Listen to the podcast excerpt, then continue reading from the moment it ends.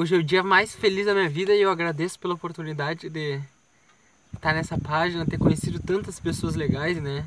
Divulgando o espiritismo, tentando fazer um pouquinho, mas é muito interessante essa troca que a gente tem de, de conversa e aí a gente posta foto, posta vídeo, tem o um canal do YouTube e aí a gente já troca informações, né? Eu vejo outros vídeos de outros pessoais do YouTube, do Facebook, sempre ali nos grupos.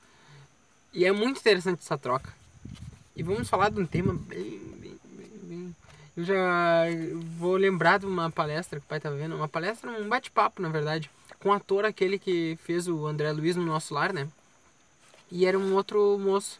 Não lembro quem era. Mas aí eles contando, né? Porque é verdade, o espiritismo ele é uma religião muito, muito acessível a todos, né? Você consegue entender os seus preceitos, embora de certa forma, se você quer complicar, né, você pode ir atrás, mas de certa forma não é uma, uma religião complexa. Mas ela exige um pouco mais daquele ali, né? Que ele tem que ir atrás, ler, estudar e tal. Acontece que uma pessoa, né, foi no, centro espírita, né? E eles relatam.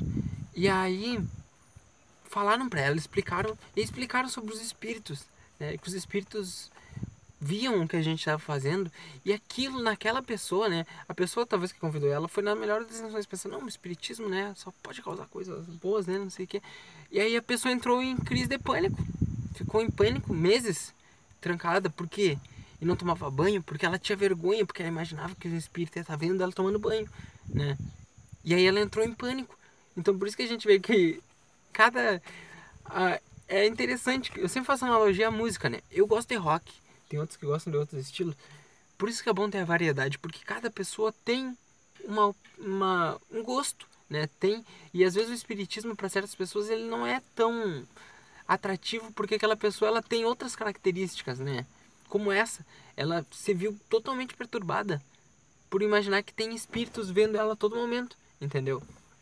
Assim como eu penso que as religiões, às vezes, como eu digo, protestantes, evangélicas, ela tem um papel muito importante, muito importante mesmo, que a gente pensa, só delas terem, né, digamos, uma, vou dar um exemplo, uma igreja, só daquelas igre aquela igreja ali ter conseguido fazer as pessoas melhorar um pouquinho, já valeu, entendeu? É o que eu penso das religiões, né? Às vezes muitas igrejas têm trabalho com pessoal que é viciado em tóxico, que é viciado em drogas, né?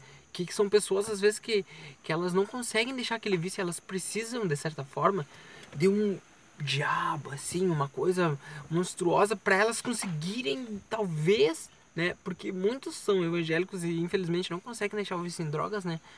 Para conseguir deixar, porque aí o temor, né, é maior. O temor de um inferno eterno queimando faz a pessoa conseguir deixar. E se a pessoa acreditando naquilo, né? e ela conseguir deixar, já basta, né? Já, já valeu a religião, ao meu ver.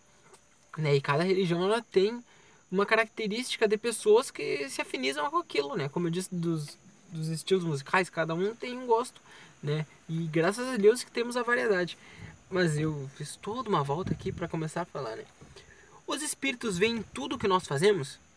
A resposta é: pode ver, né? Visto que eles estão em toda a volta.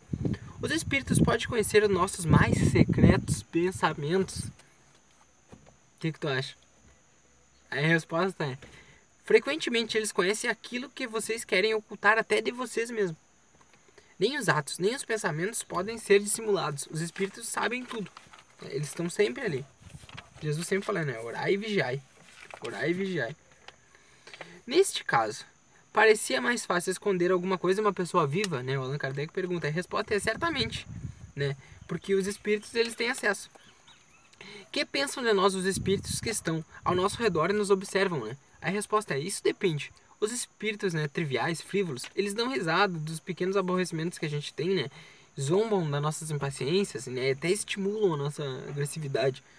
Já os espíritos bons, né, os espíritos sérios, aqui diz, os espíritos sérios, eles lastimam os nossos defeitos e buscam nos ajudar a melhorar, né? Os espíritos, eles estão sempre ali. Por isso que é importante sintonia. Vai ter sempre alguém na nossa volta. Sempre, né? E aí a gente, né, diga com quem andas que eu te direi quem é essa. A gente tem que ver com quem a gente vai se sintonizar. Se a gente passa o dia todo, né, impaciente ou brigando com alguém por motivos triviais, vai ter pessoas ali, né? Na nossa volta.